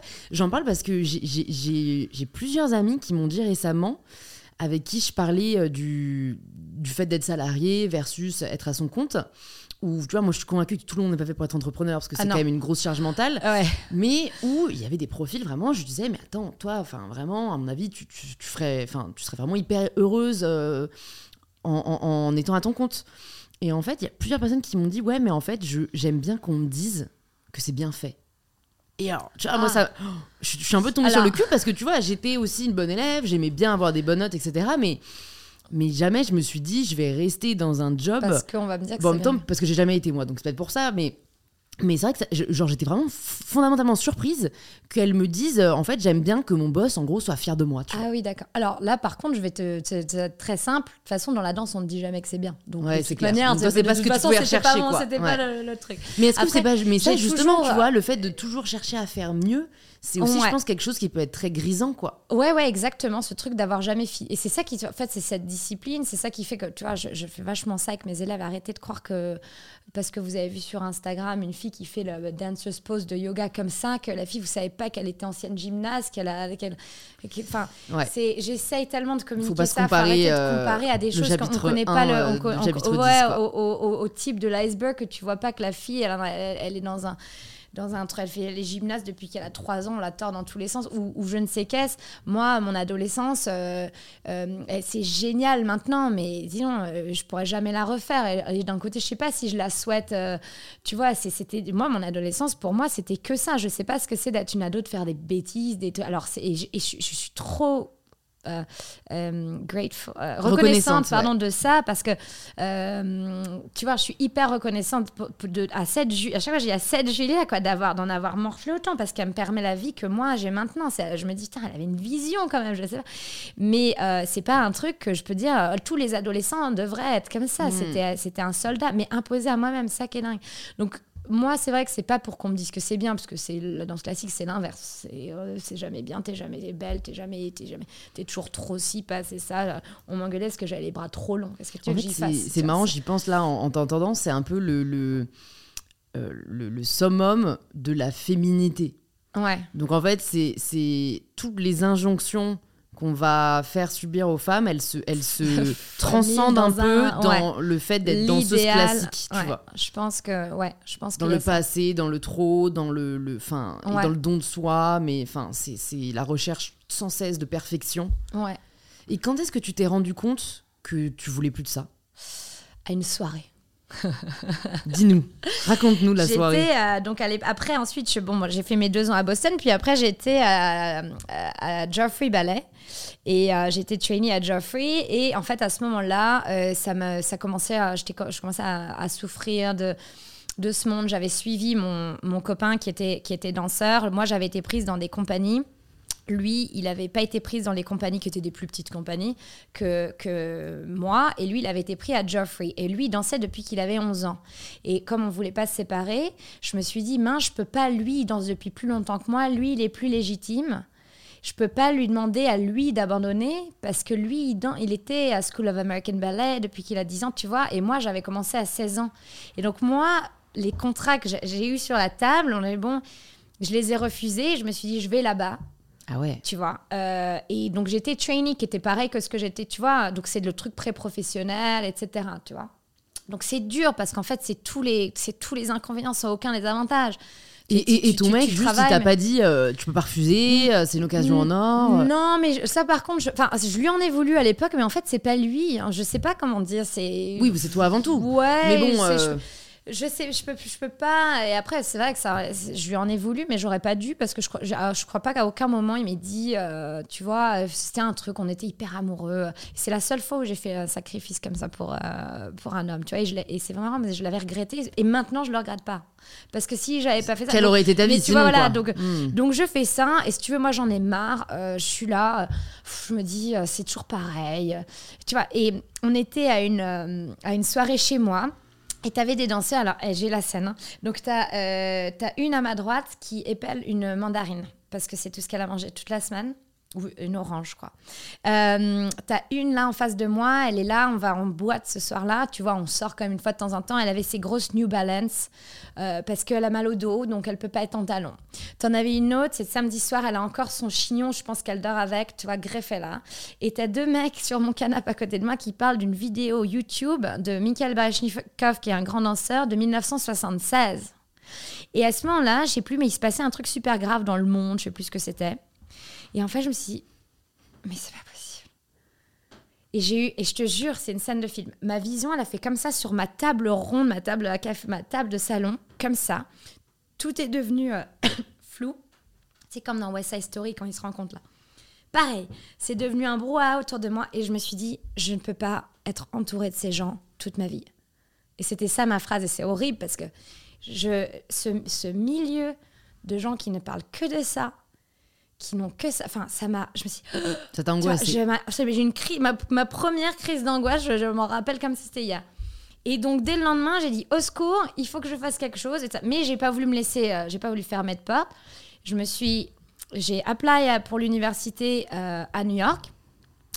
À Noyau, du coup? euh, Non, Baruch College, qui est juste à côté de Noyau, qui a une. dans, si tu veux, dans le milieu new-yorkais et tout, ça a une, super. Ça n'a pas un, rayonnement international.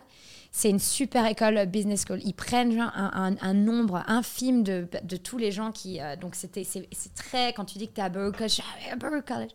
Et moi, je connaissais ça parce que j'avais on avait un ami qui était là. Donc, c'était la classe, il était à Baruch. Parce que c'est semi-public. Donc, c'est hyper. Euh, tu vois, tout le monde veut. Donc, tu as un peu les.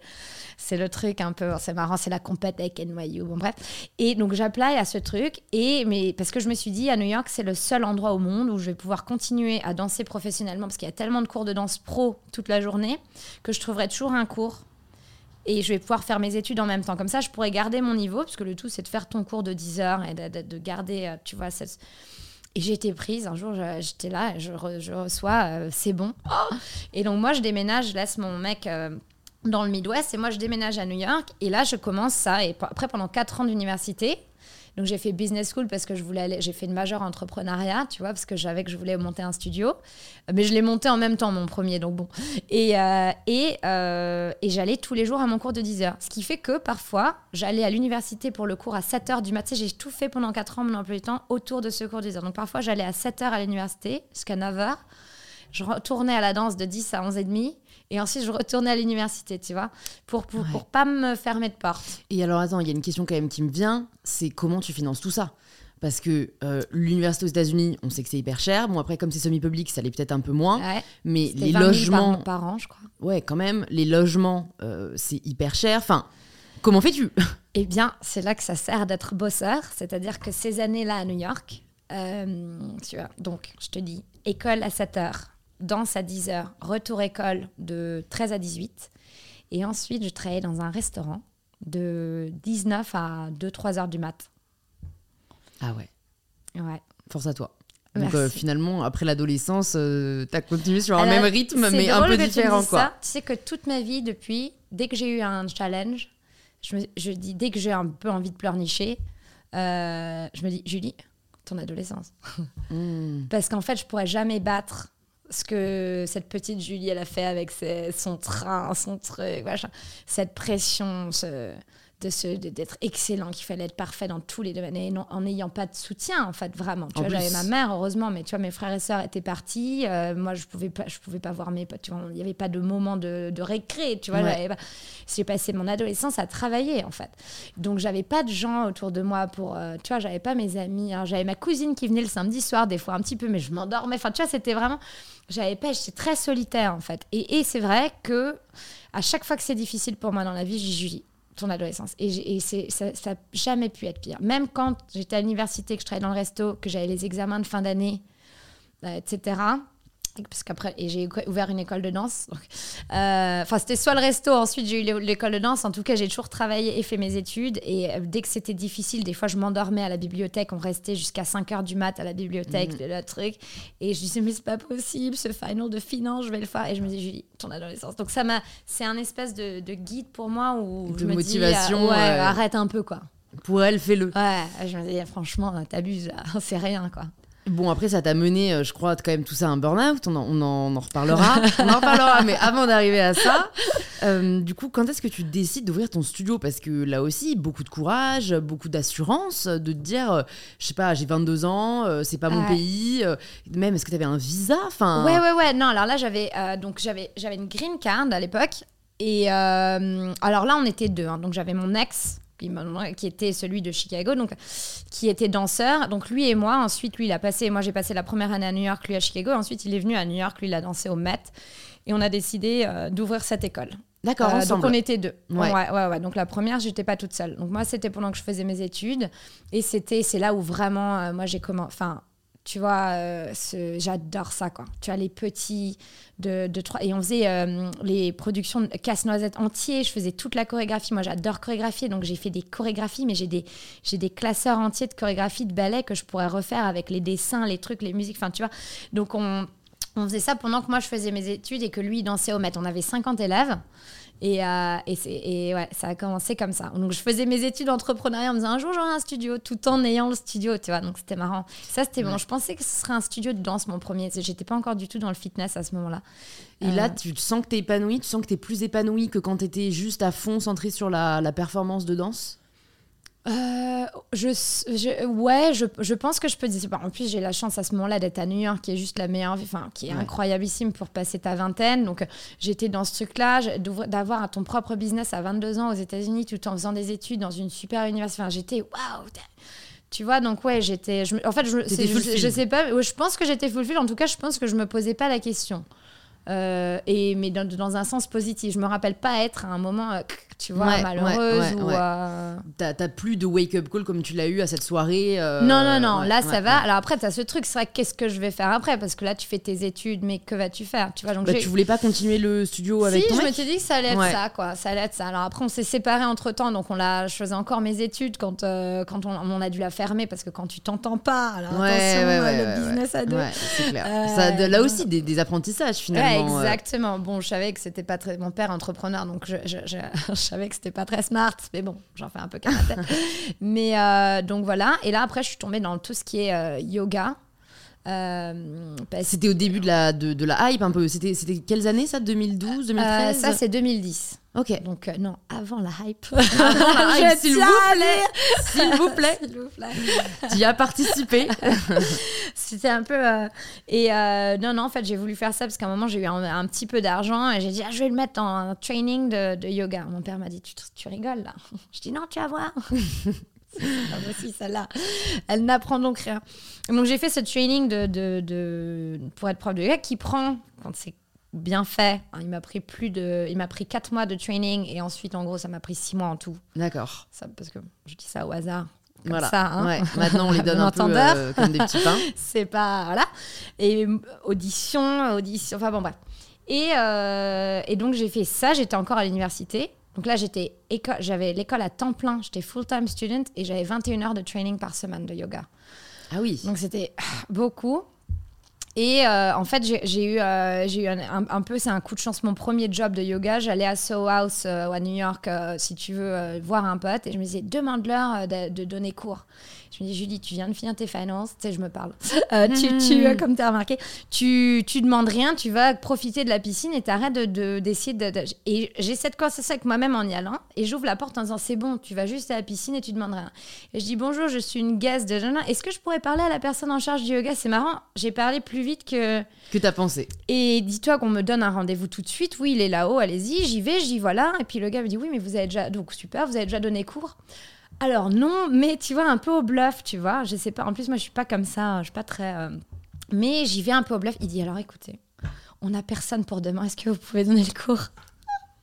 C'est ce qu'on appelle le destin. C'est ce qu'on appelle le destin. Donc, je veux dire que j'ai passé une sale nuit à répéter mon cours. Tu sais, c'est marrant, le début, quoi. Et en fait, j'ai donné ce cours. Seulement, le prof, il était juste. Et, quelques semaines plus tard, on m'a rappelé, on m'a dit écoutez, vous aviez remplacé un cours il y a longtemps, tous les membres qui étaient là avaient adoré, et là, le prof s'en va, donc on a pensé à vous, etc. Donc, c'était mon premier job, c'était comme ça. Ton premier job, c'était ça. Et ça, c'était sorti de l'université, quoi, une fois que tu as terminé euh, J'étais encore, encore à l'université. Ok. Et donc, qu'est-ce que tu fais une fois que tu termines officiellement? Est-ce que tu donnes tout de suite euh, naissance à ton projet de studio? C'est ça qui est dingue. Non, non, non, c'est qu'en fait, si tu veux. Euh, euh, alors, j'ai commencé en donnant des cours de yoga. Donc, ensuite, je donnais des cours de yoga à Citibank pour les exécutifs. Donc, j'ai tout de suite eu des super jobs, tu vois, de yoga. Donc, c'était assez cool parce que j'ai eu de la chance. Et, et, en fait, j'ai fini chez Equinox par chance. C'est parce que, ayant ce truc de yoga, on me dit va donner ton CV à Equinox tu rigoles, Equinox, c'est le top du top. Je viens d'avoir mon diplôme. Donc là, je faisais encore mes études. Euh, je euh, ils, ils, m'ont pas attendu, etc. Puis, hein, tu vois, euh, les Américains, quoi, qui disent mais si, et moi qui dis mais non. Donc j'y vais, mais tu sais, en me disant laisse tomber, la honte. J'y vais, je dis bonjour, est-ce que je peux parler au manager Voilà, je viens d'avoir. Et le gars, il me dirait comme ça, il me fait non, mais listen, honey. il me fait ça commence mal. ouais. Listen, honey, il y, a 200, il y a 200 personnes sur la liste d'attente qui veulent déposer leur CV. Et moi qui me démonte pas, tu vois, je dis non, mais oui, mais pour remplacer, sinon. Euh, il dit non, mais pour remplacer, faut déjà être dans le système. C'est que les profs qui remplacent les profs. Donc euh, merci, au. Il ne prend pas mon CV. C'est dingue, tu prends le CV, tu prends pas, même pas. Je repars en me disant, tu vois, j'avais raison dans ma tête. Et je j'appuie sur l'ascenseur. et alors là, je me retourne et je, et je dis, bah, est-ce que vous êtes sûr? Parce que trois petits points, tu vois, je finis pas ma phrase, il se retourne, il dit, bah, vous êtes sûr, vous êtes sûr parce que je suis ancienne danseuse et et quand il m'entend, il entend, il se retourne, il dit, ah mais reviens. Donc je vais, il dit alors parfois on a des trainings pour euh, être prof de bar. Est-ce que tu sais ce que c'est bar? Je dis oui oui oui. Bon, jamais entendu parler de ce truc. Elle me dit, euh, et parfois, alors là, les danseuses, nous, on recherche, etc. Donc, je prends ton CV. Ah ouais. Ah non, mais c'est fort, hein. comme quoi. Tu sais pas que j'avais pas de deuxième partie à cette phrase? Je suis ancienne danseuse et si tu veux, heureusement qu'il m'a coupé bah la parole parce qu'en fait, je savais qu'est-ce ah et alors et alors et du coup, c'est-à-dire ouais, moi j'avais je sais même pas ce qui est tu sais des fois tu parles plus vite que je parle. Hmm. Et euh, et donc quelques temps plus tard, ils m'ont appelé. voilà, on voudrait, que, voudrait vous, financer la formation pour être prof de bar. Et j'ai fait cette formation. On était 30. C'était long, c'était dur. Et je comprenais rien. Mon premier cours de bar était pendant cette formation. Les premiers jours, j'ai dit, mais c'est trop dur. Donc, c'est les Américains qui ont inventé le bar? Ouais. D'accord. Dans les années 70, c'est pour ça que c'est difficile d'essayer de faire comprendre. c'est le tu vois, parce qu'eux, ils, sont, ils y sont depuis longtemps.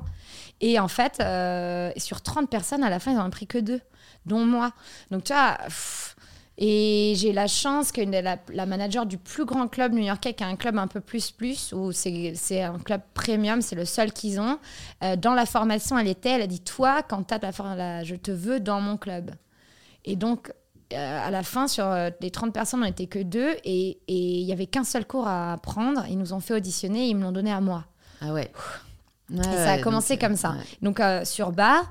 Et en fait, mes cours de bar, ils ont commencé très vite à être les plus euh, populaires en fait de tous les Equinox. Et c'est comme ça que tout a que tout s'est emballé. Comment tu l'expliques ça? Est-ce que tu avais une euh, une attitude particulière? Est-ce que tu avais une façon de faire particulière? Qu'est-ce qui a fait que tout le monde s'est arraché tes cours? Alors, je pense deux choses. Aux États-Unis, il y a une énorme valeur sur plus c'est dur, mieux c'est. Et moi, mes cours, on me dit toujours tes cours, c'est les plus durs. Les plus. Donc, c'était les plus difficiles. Mais ma manière de les approcher, parce que sinon tu peux très bien dire, bon bah on fait 5000 jumping jacks, tu vois, c'est dur, mais c'est aussi infaisable, donc en fait chiant. ça sert à rien, tu vois. Donc faut que ce soit dur, mais c'est pas dur pour dur, tu vois, donc il faut pas que ce soit difficile juste pour le... Donc il y avait, ils étaient hyper, euh, pas techniques, tout le monde pouvait le faire, mais ayant été depuis longtemps, moi, dans ce monde de la danse, de, de comprendre, et puis avec les enfants, donc de comprendre un débutant. Donc de comprendre comment tu designes un cours qui est faisable par tout le monde, mais qui va être difficile pour tout le monde, quel que soit ton niveau, mais faisable quand même pour pas que tu sois découragé. Hmm. Et je pense que j'ai réussi, j'ai appris ça sans le savoir, je pense, de d'avoir toujours eu ce contact avec les enfants de part parce que ma mère était euh, institutrice de maternelle, donc j'ai toujours été avec les enfants. Et moi avec mon école, en fait où il faut de la pédagogie. Et en fait un débutant adulte ou un enfant, en fait c'est la même chose, c'est la même psychologie tu leur parles pas pareil. les enfants apprennent plus C'est la même chose, ouais. Et, souvent, ils sont plus mignons.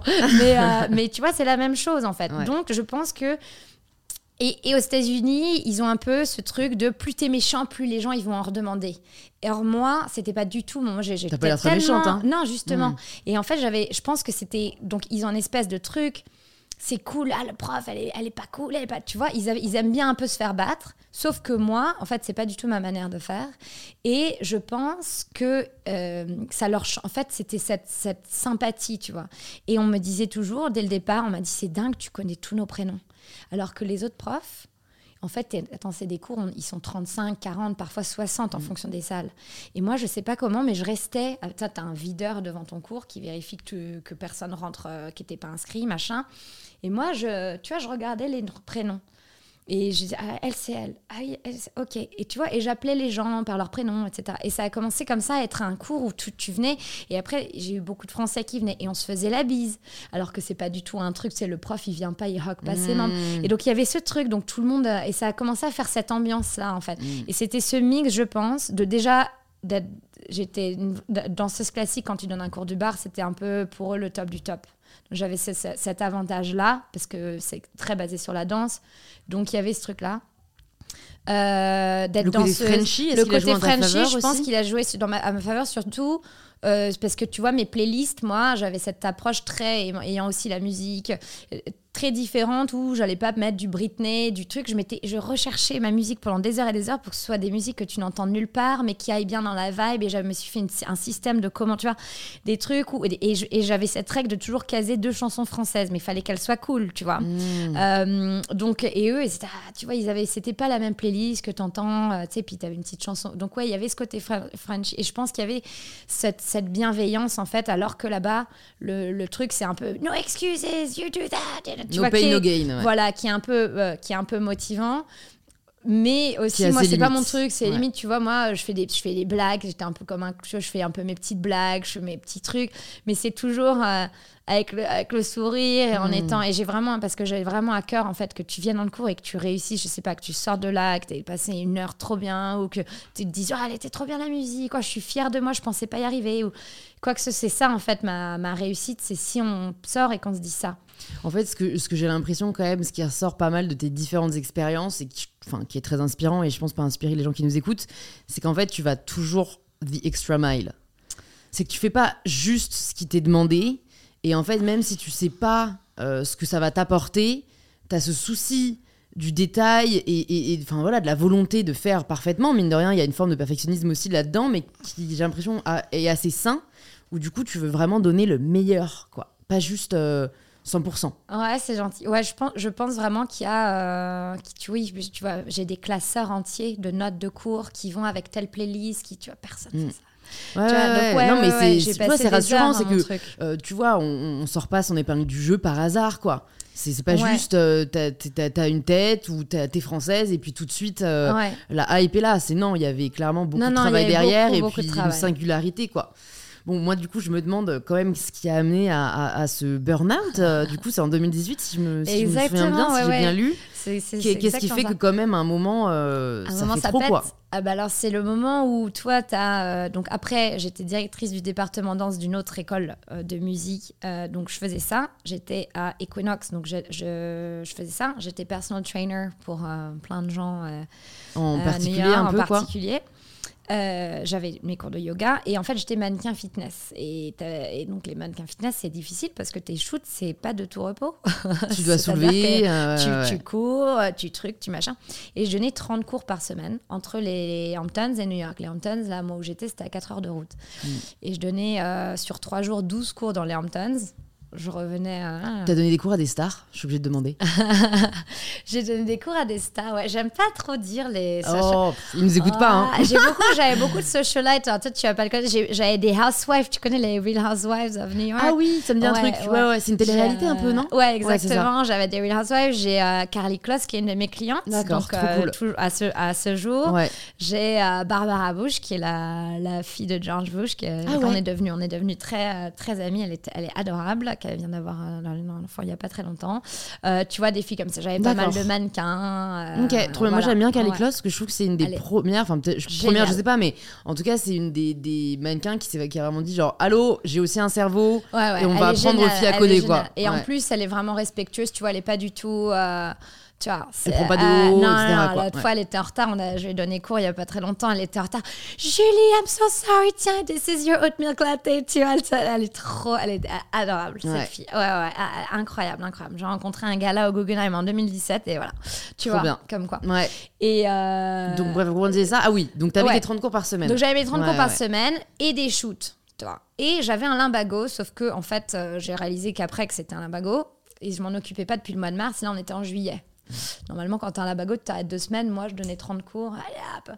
Puis tu as cette espèce d'énergie, je sais pas, ça comme tu dis, ton fuel là, où tu continues. Alors, j'en pouvais plus quand même. Puis, évidemment, c'était New York. Et puis, tu sais, nous, à, New York, le, prof de fitness, c'était dans ces milieux-là, euh, New York, euh, Equinox, truc, tes cours, ils sont blindés t'es es un peu hype, tu vois. Donc, t'es invité dans les super trucs, donc tu vas pas dire, oh non, je ne vais pas, tu vois. Donc, tu vas dans les super soirées, donc tu dis, mais je vis une vie incroyable. Hmm. Donc, en fait, ça te noue, parce que tu dis, mais c'est dingue, c'est comme T'as pas envie de rater une opportunité. Non, je vais pas rater, c'était génial. Et puis, c'est vrai que j'ai pas besoin de beaucoup dormir, donc je dormais, tu vois, 4-5 heures par nuit.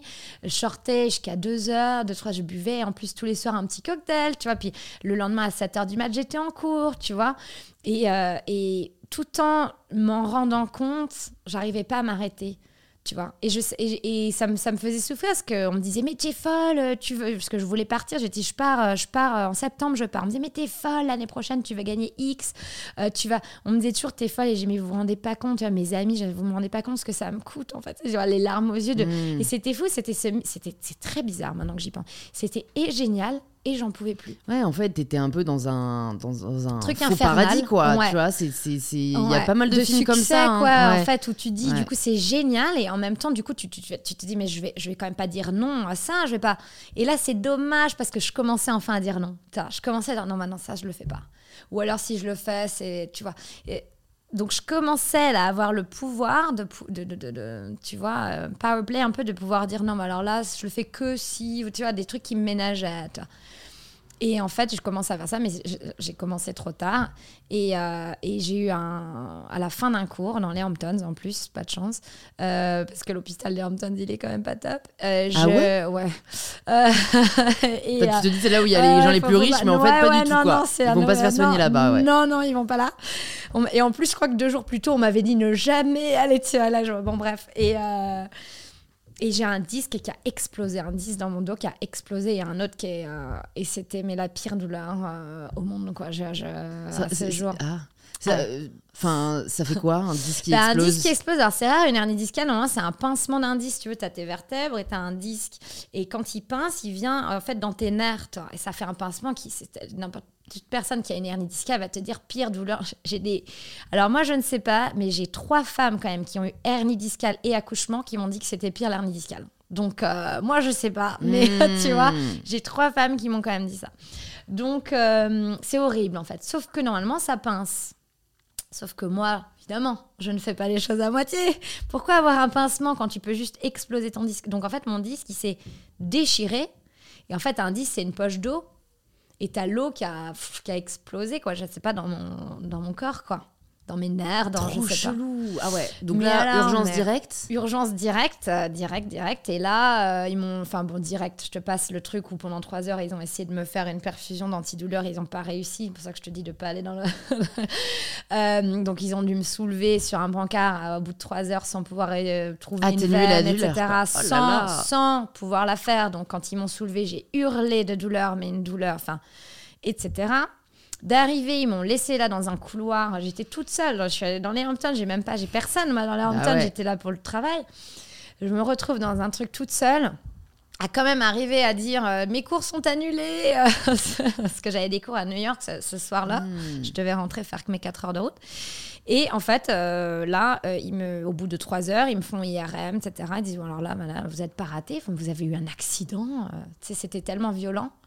Je dis non, je donnais un cours. Ils m'ont dit, mais vous donnez quoi comme cours Du yoga. ouais, Bart, mais c'est quoi ces trucs quoi? C'était la violence d'un accident, quoi, d'un choc, d'avoir quelque chose d'aussi grave. Et là, truc horrible, ils me disent bon, écoutez, euh, si c'est une hernie foudroyante, je crois, euh, hernie paralysante, il faut vous opérer sur le champ.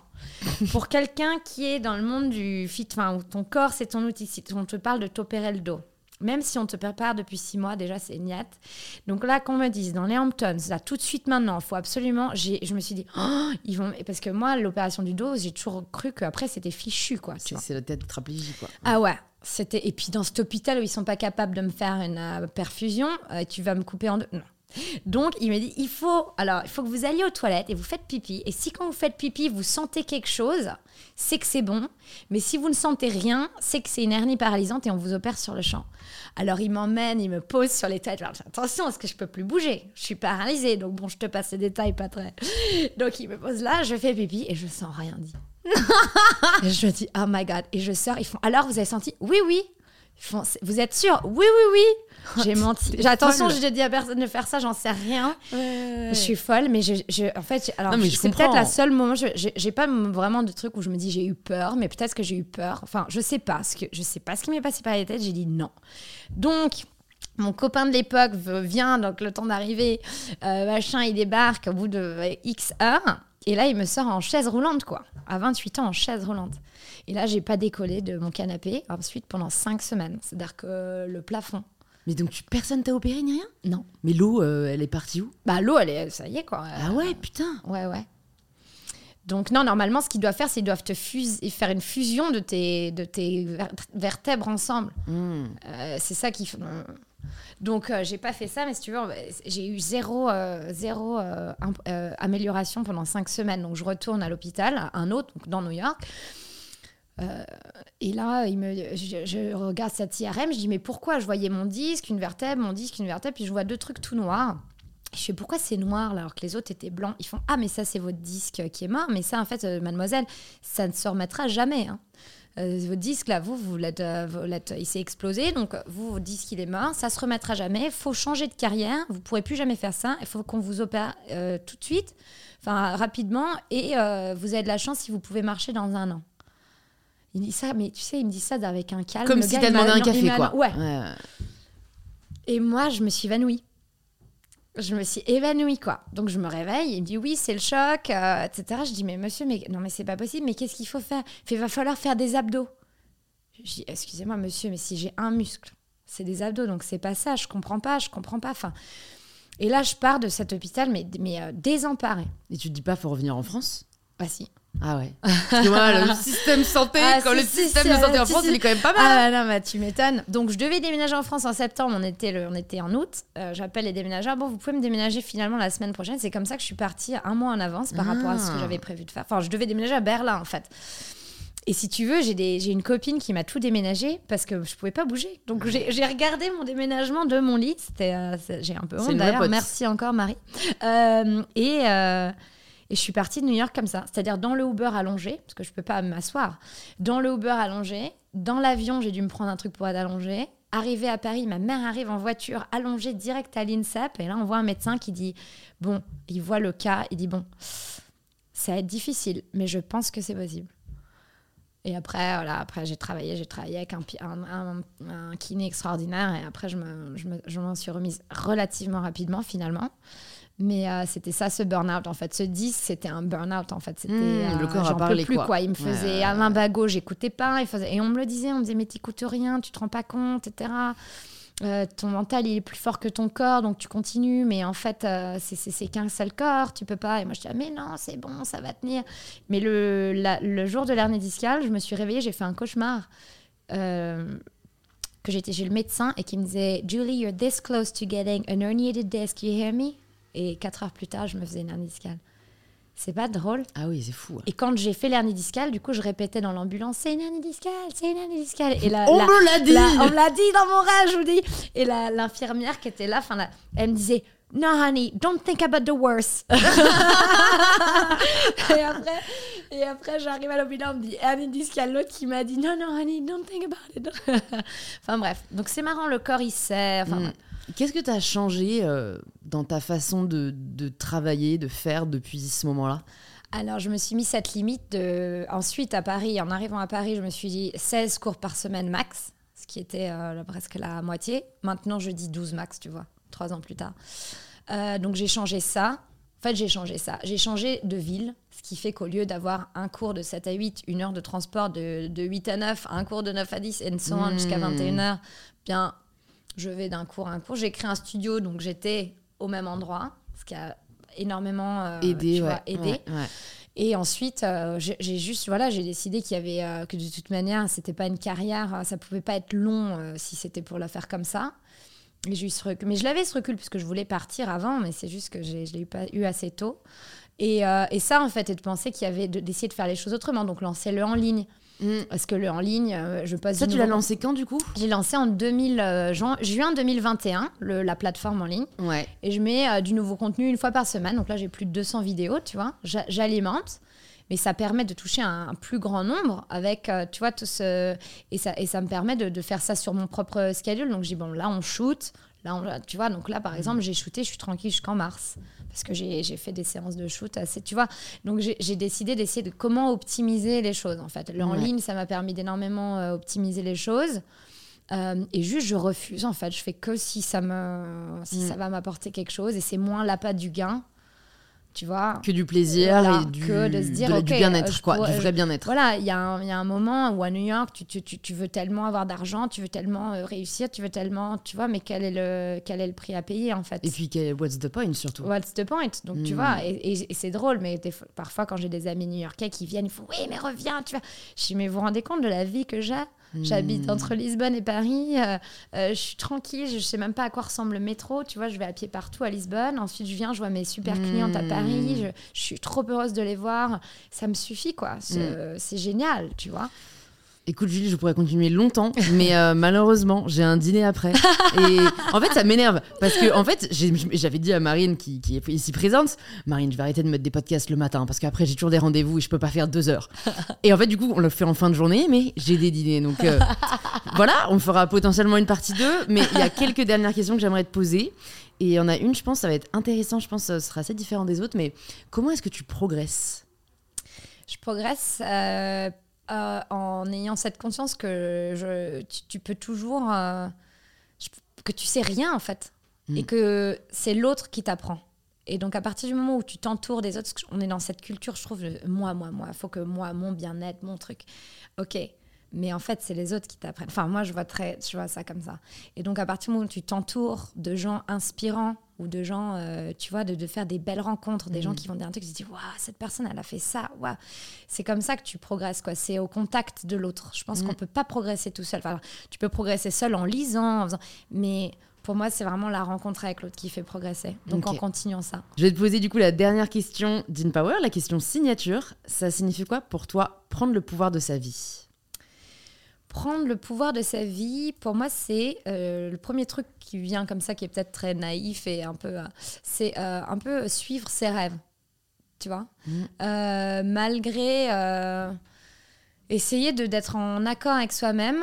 c'est très difficile en essayant de ne pas essayer de correspondre à un moule ou à ce qu'on voudrait ce que les autres voudraient de nous, en fait. Et, et, avoir un instinct et le suivre. Et, aussi ne pas hésiter à, à, changer de direction. Parce que parfois, quand on s'est donné cette, une direction, non mais moi je vais faire ça, on, se met une pression nous-mêmes, oui mais si je fais plus ça, on va croire que, tu vois, quand j'ai arrêté la danse, hmm. on va dire que j'ai pas été danseuse finalement. Et puis c'est comme ça nous a, ça nous a défini pendant longtemps, c'est parfois dur de s'en détacher. Quoi. Exactement. Et en fait c'est ça, c'est suivre ses rêves, mais, mais être conscient que euh, bah, s'il y a des changements de rêve, des changements de direction, des, de, de, de pouvoir euh, s'adapter à suivre, à suivre euh, ça sans, sans forcément écouter ce qu'on nous dit de faire ou, hmm ou de pas faire, ou un peu d'y aller à l'instinct. En fait, on, on, regrette jamais euh, quand on va avec son instinct et qu'on donne son mieux, son meilleur. Hmm. Euh, en fait, tu peux pas regretter. Quoi qu'il arrive, tu peux pas hmm. regretter. Tu as été en accord avec ton instinct, avec donc ce que tu avais envie de faire au plus profond de toi et tu, et tu as tout fait pour essayer de le faire. Pour moi, c'est ça être, euh, être in power. Génial. Bah, écoute, merci beaucoup Julie pour cet chouette échange. J'ai vraiment pris beaucoup de plaisir, donc merci à toi. Merci. Pour les personnes qui nous écoutent, qui veulent en savoir plus sur toi, sur ce que tu fais, sur tes cours, où est-ce que tu veux qu'on les redirige? Alors, euh, thestudioparis.com, c'est mon site où on retrouve tous mes cours, qui soient euh, des événements sur Paris ou ma plateforme à la demande ou mes cours euh, live stream. Et sinon, euh, mon Instagram, Juju on the Rocks, où là, je mets toutes mes petites actualités, un petit peu ma vie, mes voyages. Trop bien. Bah, je mettrai tout ça dans les notes de l'épisode. Et puis, bah, j'espère à très vite. Merci, Louise, à très vite.